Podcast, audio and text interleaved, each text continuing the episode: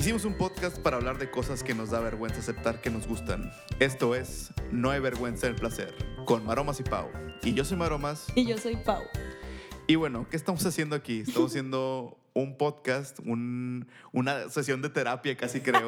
Un monólogo. Un monólogo de cosas que a la gente no le gusta aceptar que le gustan.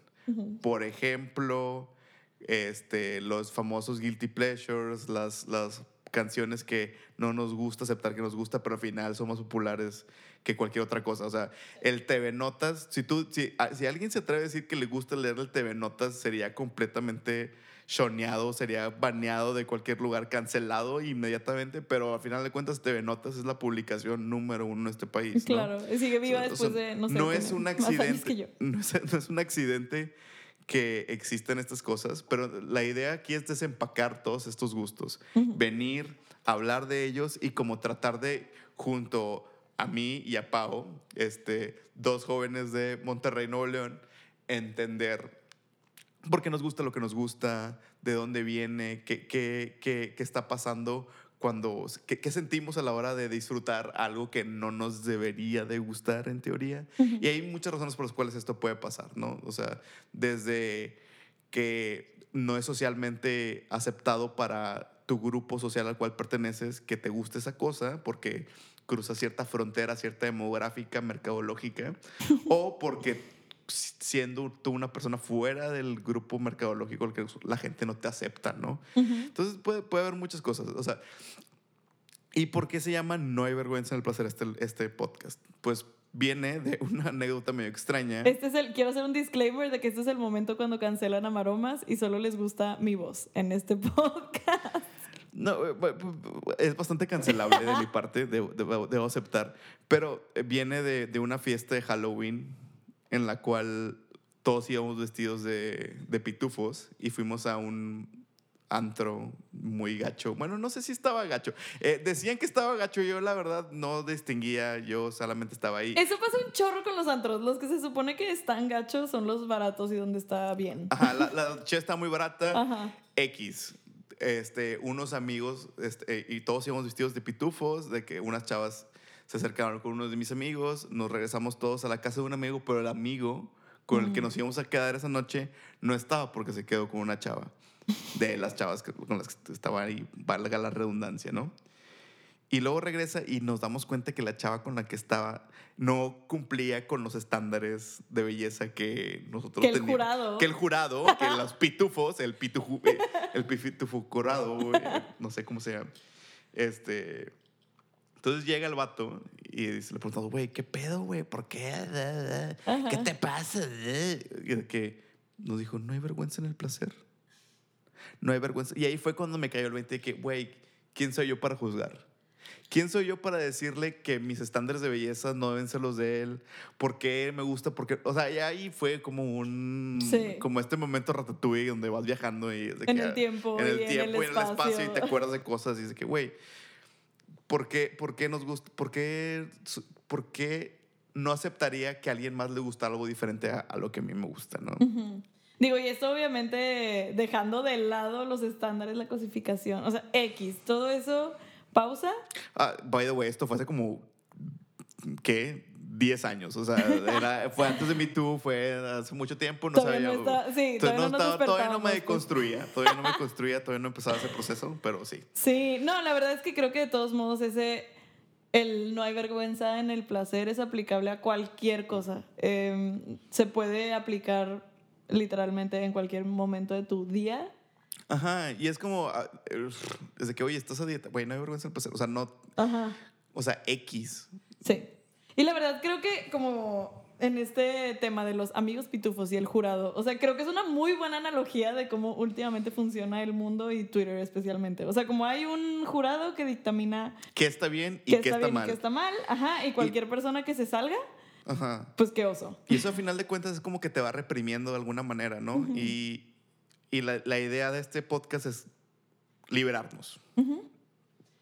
Yo creo que, o sea, bueno, algo, algo que va a ser clave en este podcast desde ahora y en adelante es que vamos a estar tratando de descifrar por qué nos gusta lo que nos gusta y, y a veces vamos a encontrar una explicación Y a veces no. Ajá. Y yo creo que va a haber, seguro vamos a tener invitados que van a ser expertos científicos y...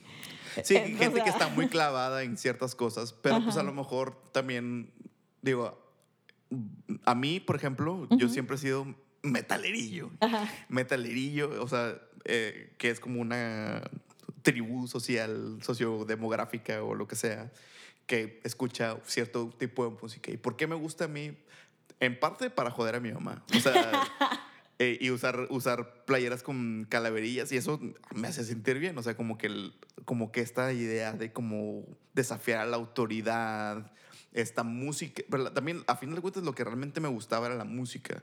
Y la música me hacía sentir, mover la cabeza, a, a sentir, a, a vibrar, net- ir a los conciertos, gritar, ver a, estos, a estas personas súper sudadas de que aventando todo su pinche mojo hacia afuera, ¿no? Ir al pinche Iron Maiden y gritar y estar con pinches gente gorda, pelo largo que nunca se ha bañado en su Ajá. vida, pero estás ahí con él abrazado de que sí, a huevo, está bien verga este pedo. que si te pones a pensarlo, no es como el de O sea, que a mí cero no- me atrae. Cero, cero Sí, atractivo. no. O sea, a mí de que, güey, está bien. A la gente que, que, que entiende lo que estoy diciendo me va- a va decir que sí. Ajá. Pero pues a lo mejor a ti es de que, güey, cero me atrae ese pedo. Sí. Pero pues a final de cuentas, eh, lo bueno es que encuentras un chingo de gente que, que se siente hermanada contigo por el simple hecho de que le guste lo mismo. Ajá. Pero lo malo es que al final, como te gusta esa cosa, nada más, nada más te debe gustar esa cosa. Sí. Y te aíslas en un grupo donde pues no te puede gustar Mean Girls porque tiene un póster rosa y eso Sí. es para niñas, ¿no? No, y regresamos al tema del jurado, ¿no? O sea, antes eran los pitufos y en esta situación, pues es toda la gente a la que le gusta Ajá. escuchar metal. Entonces que, ay, esa canción está bien gay. Es de que, ¿por qué eso está malo? O sea, es de que, che, era huevo. O sea, está bien chido. O sea, y él es, es como, la, la idea es como reencontrarnos, viajar a través de del viaje de nuestros invitados de por qué le gusta lo que les gusta. No sé, a ti, uh, yo creo que la música es como de las cosas más clave Sí. porque... O sea, yo creo que es un punto de encuentro, ¿no? O sea, todos Sí. podemos hablar de que alguna música nos ha gustado cuando no se supone que nos tenía que gustar. O sea, en mi caso, la verdad, sí fue el reggaetón. O sea, yo pasé por el, la típica etapa de como, "Ugh, el reggaetón está, ay no, como que no. O sea, Claro. y, y tal vez no decíamos naco, pero pues es lo que... Es lo que pensábamos. Es lo que pensábamos, ajá. Y, y la verdad es que el otro día platicando con, con mi novia me estaba diciendo, güey, es que a ti te gusta puro reggaetón blanco. Y yo Oh. quiero entender qué es el reggaetón blanco, pero sí, estoy de acuerdo de que...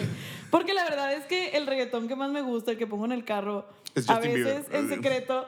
No, pues, eh, o sea, son las versiones como más pop del Ujú. reggaetón.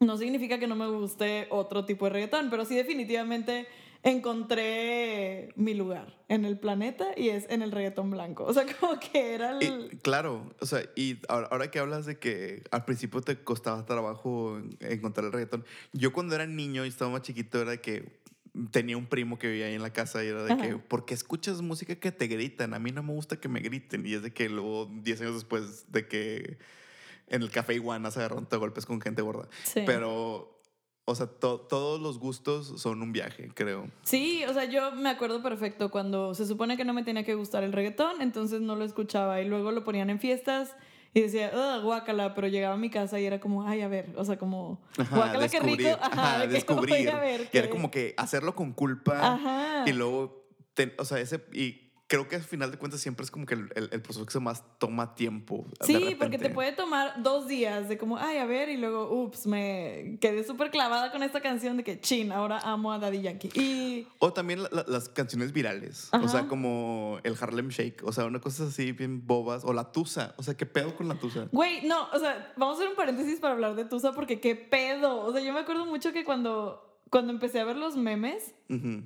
Porque en todos lados era de que, güey, pon tusa. Y yo no tengo ni idea de qué hablan. O sea, porque hasta eso, aunque mi género fa- favorito es el reggaetón blanco, no me enteré que había salido tusa. Yo no me enteré. O sea, no sabía, no tenía ni idea de que había salido una canción nueva.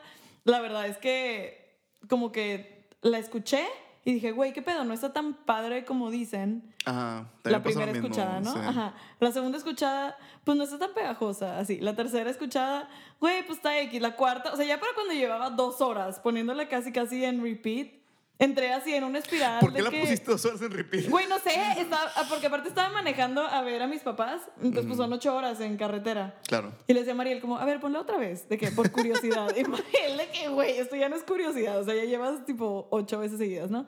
El punto es que después entré en una espiral así de, ahora vamos a escuchar a Carol G y ahora vamos a escuchar a Anuel. Y me atoré, o sea, de verdad no escuchamos nada más en ese viaje en carretera, güey, fueron ocho horas. Mariel está de que tiene su lugar asegurado en el cielo. Cielo.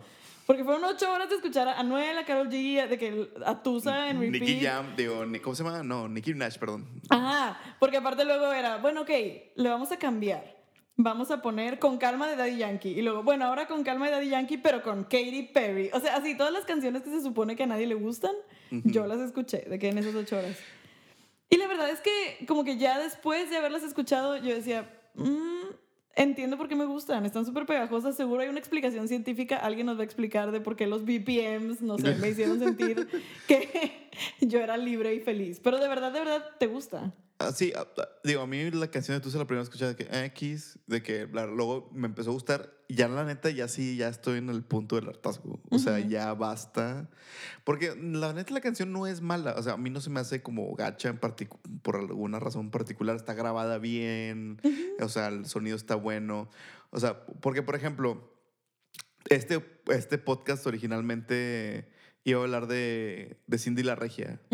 Pero la neta, al final de cuentas, como que en- sabíamos que nos iba a gustar la película. O Ah, sea, ¿qué pasó? O sea, como o sea, que... y- pero al, al final pareció que como que toda la crítica estaba a favor de ella. Sí. Pero, o sea, si tú ves la película como una película, como un, como un elemento cinematográfico, sí tiene un chingo de deficiencias. O sea, Sí. cinematográficamente está pedorrísima, el, la- el color está bien gacho, la fotografía está bien pedorra, el audio está pésimo. Yo, sí, o sea, la verdad es que no, cero, una vez escribí una reseña de Los Adioses y el título era literal Los Adioses por alguien que no tiene ni puta idea de qué es el cine. O sea, yo no sé, no sé cómo evaluar todas esas cosas. Sí me di cuenta del audio. De todo lo demás, la verdad es que pues no tengo una opinión así súper concreta. Lo que sí es que es una película que gustó. O sea, por alguna razón, por X o Y o Z, Hablando de los odios o de Cindy. no, de Cindy. Claro. Este, o sea, fue una película, sí, que definitivamente gustó y que yo sí decía, güey, por ejemplo, me di cuenta del audio nada más porque al final, en esta, este es un podcast con spoilers, pero al final, al final cuando llegan a la boda y de que se A dan- ver, ya toda la gente que la quiso ver la vio. o sea, Sí, los que no, pues ya. ajá. Al final, que llegan a la boda y se dan el beso. O sea, yo soy una. Güey, los besos de las películas son mi crack. O sea, de verdad. es de que mi momento. Ajá. Cuando se dan el beso, güey, le cambiaron a la canción o algo hicieron que la edición de sonido estuvo. O sea, me mató todo el mood. Y que yo dije, ok, esto es un indicador de que el sonido está pitero. Perdón. O sea. No, y el sonido está pitero durante toda la, toda la película. Ajá. O sea, yo sí me fijé, yo sí soy muy fijado en ese tipo de cosas. Pero sí está terrible. También la cinematografía está pinche. O sea, si alguien me dice, güey, esa película está de la verga, lo entiendo.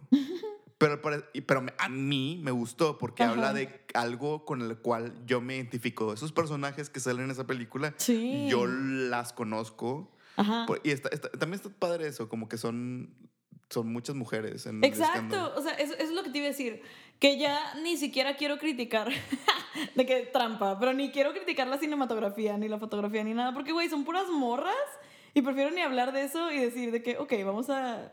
Pero, o sea, también hay que aceptar que dentro de. O sea, dentro del producto, a lo Sí. mejor no es. O sea, no te está gustando porque está súper bien hecho. Te, está gustando porque hay otra cosa que no es la manufactura del producto lo que Sí. te está llamando la atención. Te está llamando atención otros. A lo mejor. A lo mejor el guion es lo que realmente te está gustando. Sí. O a lo mejor este, la actuación. o sea, o sea, vaya, la, la gente que aparece en, ese, en, ese, en esa película, pues tiene, tiene el carisma suficiente Sí. para que te guste o que te traiga. Sí, yo creo que hay como, o sea, así, desempacando por qué nos gustó Cindy la Regia, un componente importante es el factor como nostalgia. O sea, güey, está hablando de Monterrey, está hablando de Monterrey güey, o sea, yo lo tuiteé y dije, Cindy la Regia es our Black Panther, porque a Chile cuando, cuando vi el Cerro de la Silla en la pantalla grande, Sí, fue que- sí, fue muy impactante. También me dio cosita que estaba bien contaminada la ciudad, pero, Mentira. pero... O sea, es como que, güey, mi ciudad está ahí, no mames. De güey, la que- pinche escena del Cosmo. O sea, a mí me dio mucha fue, claro, claro que yo iba con mis amigas a estos pedos. Yo no, pero... Yo sí. Si hubieran hecho una, una de que en el Iguanas, yo que a huevo. O sea, La verdad, hay que hacer, o sea, Cindy la Regia 2, vale iguanas, descubre barrio antiguo, de que se sale esa y se queda conmigo, obviamente. Ah, no, literal, o sea, yo creo que es uno, el factor nostalgia. Dos, los personajes son súper agradables, güey. O sea, la realidad Sí, es como que, no hay nadie annoying, annoying. Hasta, hasta el vato como mi reycillo, como que tampoco te cae Güey, tan es mal. que tienes una variedad impresionante de, de- de personajes. O sea que, digo, no son 30, ¿verdad? O sea, son, Son no sé, como seis. ocho. Ajá. Pero los tienes muy bien cuidados, es hasta eso, como dentro de lo que se puede, es diverso. El compañero de oficina que, o sea, tú asumes que es gay y luego ya después te dicen que es gay, está súper bien cuidado. O sea, los guiños que hay a... Yo no me, di a- cuenta, no, no me di cuenta de eso. Güey, literal, o sea, O sea, yo sé que era, yo sé, obviamente está coded de que es queer, Ajá. o sea, obviamente. Pero hasta que, o sea, como que todo el tiempo al inicio son guiños muy sutiles, o sea, y de repente como que el, este... A mí me faltó, a mí me faltó que Malta de baile estuviera fumando todo el tiempo. Güey, faltó, sí faltó. Faltó eso. Sí, pero, o sea, todos, de verdad, todos los personajes me parecieron muy interesantes y llamativos. O sea, la Regina Blandón, Eres tú. en cuanto sale, ajá, en cuanto salió fue que empezó a hablar de que llega su novia, se dan un beso y yo, wow, güey, pero de verdad, sí. esta película a mí personalmente me dio más representación que el resto del cine mexicano del año pasado, yo creo. O sea, Sí, o sea, a mí me dio mucha risa como Cindy no se da cuenta que su, que su prima es gay, a pesar de que está Güey, de cuando que... se agarran las oh, manos. ajá, es de que, exacto, es, es como un gran momento. sí. O, sea, tiene como que esos momentitos que es como, ay, esta cha... O sea, conozco a esta persona, ¿no? Y, Sí. Y bueno, al final de cuentas, no podemos decir que Cindy la Regia no es, un gusto culposo, más bien como que no te guste Cindy la Regia es el, es el gusto culposo, de que por qué no identifico, por qué no, por qué a Christoph no le gustó Cindy la Regia, vamos de... Exacto, y también porque creo que hubo una como oleada de crítica positiva a Cindy la Regia por X o Y, pero sí llegó un punto en el que decíamos, güey, si esta película no te gusta es por forzado, como que ese es el estándar ahorita, de que si no te gustó es porque estás... Es porque eh, vas, vas con, de que, con la crítica de que va a ganar el Oscar. Pues claro que no, de que, Ajá. ay, si viste, viste 1917, viste The Irishman, Sí. viste Once Upon a Time in Hollywood, y luego llegas y ves Cindy la Regia, pues obviamente hay como un salto de calidad medio Sí. extraño, pero de todos modos, o sea, Cindy Regia no pretende ser No. The Irishman. Yo me acuerdo mucho, ¿sabes qué? Este momento muy interesante, el año pasado cuando salió Solteras, ¿te acuerdas? No, no ubico, perdón. Bueno, salió, o sea, salió el, el como tráiler de, de solteras y se trata básicamente, es una morra que va a clases de cómo conseguir esposo. O sea, de ese se- De urbanidad y buenos modales. Ajá. Literal está está súper raro, como que de eso se trata, ¿no? Y cuando salió el tráiler todo el mundo estaba de que, ah, guácala, de que cine misógino, o sea, como, Ya. qué asco, nadie debería ver esto, de que por eso el cine mexicano no avanza, no sé qué. Y ya que ves la película, o sea, no es una joya, pero está buena. Creo que también le pasó a Cindy Regia lo mismo. Ajá, es, es precisamente eso. O sea, yo creo que es em, el shock inicial de esta película no me debería gustar. Y luego ya cuando tu comunidad o el público empieza a hablar y decir, no, sí está padre por esto, esto, esto, esto, como que te ves obligado, yo creo, a cambiar de opinión. Y en ese cambiar de opinión, pues todavía ni siquiera la ves. O sea, es como un cambio de postura antes de enfrentarte Eh, con es el como producto. el prejuicio cambia, Ajá. ¿no? El veredicto, el, pre- el veredicto del prejuicio cambia, ¿no? Ajá. Y luego ya, puede, puede- o sea, si no te gusta Cindy la Regia, yo creo que tiene, o sea, puede, puede haber razones súper legítimas de que Ujú. no te gusten, pero no que, no, que nazca realmente de la crítica, ¿no? O sea, Sí. no de, ay, es que es misógina, por ejemplo, por decir una Sí. palabra, o, o por es decir que es clasista, de que, a ver, yo creo que también la película está haciendo, no es una, no es el capital de Carlos Marx. No va, no tema, va, no pues, va, o sea, esto no va a incitar la revolución bolchevique, pero tampoco es como clasista, ¿sabes? No, y a ver, tú no te pones a ver, no sé, Moonrise Kingdom y decir, güey, es clasista. Porque no importa, porque no es el tema, pues. Claro. O sea, acá tampoco. Y ya, no pasa nada. Sí, el, tem- el tema de clase es como no, no, ah, no se burla de los pobres, se, se- se- se burla un poco más de los ricos y tampoco es como que se burla de ellos. Creo que era una línea como súper delgada de cuál es sátira y cuál es nada más la historia, o sea, representación de la historia. Que creo que también mucho de la crítica venía como de, del creador que es Cucamonga, que de Ajá. repente ha hecho varios ahí cosas que no se me hacen chi- Como que a veces se clava mucho en su personaje y ya no sabes qué, Sí. es, qué es verdad y qué es mentira, qué cosas cree y qué cosas no cree. Qué, qué, co- qué comentarios clasistas es una crítica y qué comentarios clasistas sí vienen de, de sí. Claro. Que pues bueno, o sea, ya depende, dependerá de él saber qué es eso, ¿no? Pero Yo la verdad a Cucamonga, digo, entrando a ese tema, le di un follow hace como tres años porque dijo algo así, terrible, y fue que no, no en mi Twitter. sí, como que, como que odia a las feministas y como Ajá, que... o sea, la verdad, digo, puede ser, o sea, yo creo que es misógino y el punto es, creo que llega un punto en el que, pues Cindy la Regia no es un producto solo de Cucamonga, entran un chorro de personas y, y muchas mujeres y se nota en el producto final, o sea... O que también que a lo mejor Cucamonga no es como el personaje al cual admiramos, pero a lo mejor su, su arte es, es- trasciende lo que él hace. O sea que el, el güey empezó a ver a este personaje, Cindy la Regia, y como que el, el hecho le, le pegó al clavo, ¿no? Ahí. Y a lo mejor todo lo que haga después es como que, güey, no me cae tan bien, pero lo que Sí. Con este personaje es, oye, vamos a explorar el personaje de la niña San Petrina y, y vamos a ver todas sus capas este, positivas y negativas y tal. Sí. Que la verdad, yo no sé cómo estuvo bien el manejo de ese personaje, pero por alguna razón a mí la Cindy de los cómics me nefasteaba mucho más. O sea, me algo me provocaba. O sea, no sé, no sé qué era, pero yo veía a Cindy la Regia y decía, güey, esto raya en lo misógino, pero no sé por qué. O sea, como que Claro. había burlas que yo decía, "Mm". De que no sé, no sé si se está burlando de cómo se burla la gente o realmente se está burlando de la gente. Ajá. Y, y eso me pasaba mucho con el cómic y con algunos de sus últimos comentarios y seguramente le dio un follow por alguna cosa así. Pero en la película no me dio esa sensación. O sea, yo... Sí, está, está escrito por, por una chava, que me- María Hinojos me parece que es el nombre. No, y la verdad se nota como el, el juego entre me estoy burlando y ahora ya no, de que le estoy dando una profundidad de personaje y esta morra, sí, sí se escapó de casarse, pero también es súper buena en esto, es súper buena en esta otra cosa. O sea, no sé, como que creo que esa tridimensionalidad a- al personaje de Cindy se lo dio la película, cosa que nunca logró el cómic. Claro. Entonces, Digo, también porque es, complicado lograrlo con cuatro. con cuatro paneles. Pues no sé, Mafalda. O sea... Bueno, sí.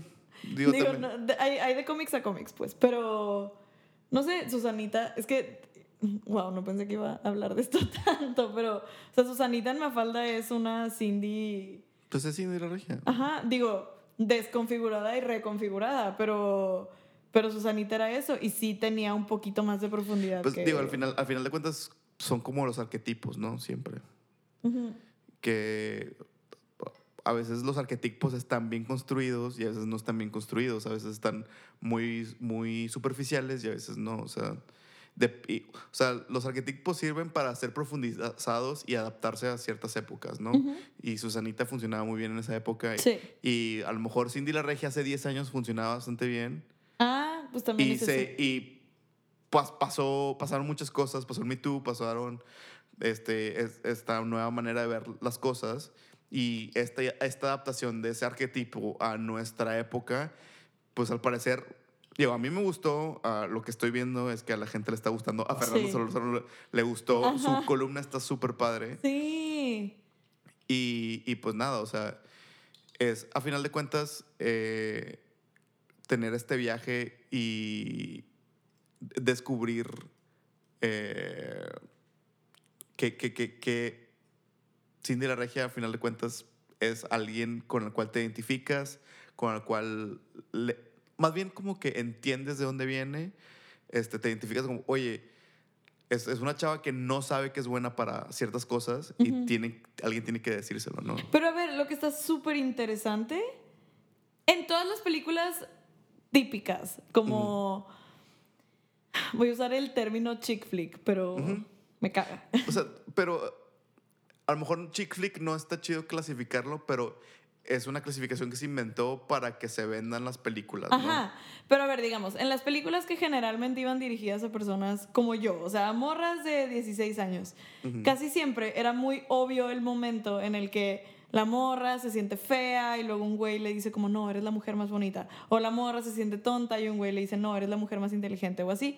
Y en Cindy la Regia eso curiosamente no pasa así. Claro. O sea, es muy sutil. es muy sutil y además es cuando ella misma se encuentra con, con otra mujer que le, que le cuestiona, o sea, le dice, sí, eres muy buena, pero pues te cogiste a este cabrón. Y, y, y ella no se enfrenta con un síndrome del impostor o con una duda de qué tan buena es. Es como, güey, qué culero sistema, qué pitero, pues ok, no me voy a quedar en este jale y voy a ver qué voy a hacer allá. Pero creo que aún cuando es, puede ser el mismo tema de como una morra que no sabe que es buena y al final resulta ser buena, está bastante guiado por ella misma y no por terceros. Claro. Y eso, o sea, no sé si es transgresor, pero es nuevo. O sea, por lo menos es algo que no habíamos visto tanto.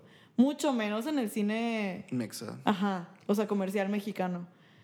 Entonces a mí se me hace como súper, sí, es como aire fresco, güey. O sea, que gracias por una película que sin estar súper densa y súper seria y triste, nos puede como dar chance a las morras de tener otra, o- otra representación. O sea, eso está súper padre.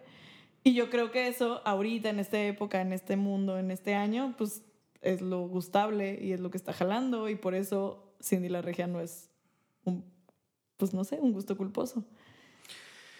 Pero, bueno, es- es- es- está, creo que tuvimos una conversación bastante chida. este, pero al final, de, al final del día, creo que al final de cada podcast, creo que lo que nosotros podemos eh, concluir, hay como dos conclusiones que podemos tener. Es como, no hay vergüenza en el placer, es decir, entiendo por qué te gusta lo que te gusta. Ajá. O se vale estar mal. Es de- Sí. decir, no entiendo por qué te gusta eso, pero date. Es como, es, es como no, no- juzgar en el sentido de, "Mm, esto está mal, me parece. No, pero es discrepo, es discrepo, ya te entiendo, ya te escucho. Más bien es como, escuché, ya te escuché. Sí, Y sigo pensando lo mismo que antes, pero date. sí.